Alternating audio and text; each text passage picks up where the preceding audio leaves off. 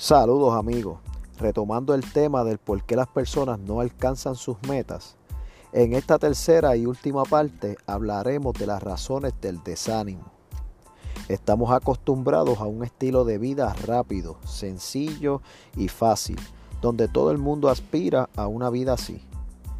La tecnología nos quita trabajo, estamos acostumbrados a la comida rápida sin mucho esmero al prepararla al microondas la gente en las redes sociales exhibe una vida de mucho éxito sin presentar el esfuerzo que los llevó allí. Un buen trabajo es aquel que te deja mucha ganancia con poco esfuerzo. Por eso jóvenes entran en el bajo mundo.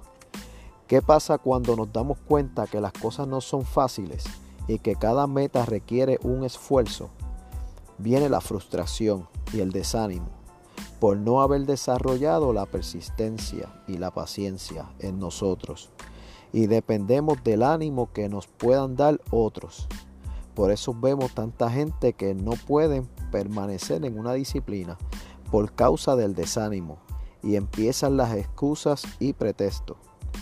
Porque se les hace difícil asumir las consecuencias y son inestables en todo lo que hacen. Tenemos que desarrollar la persistencia Espero que estos consejos le ayuden de algo y se conviertan en personas esforzadas.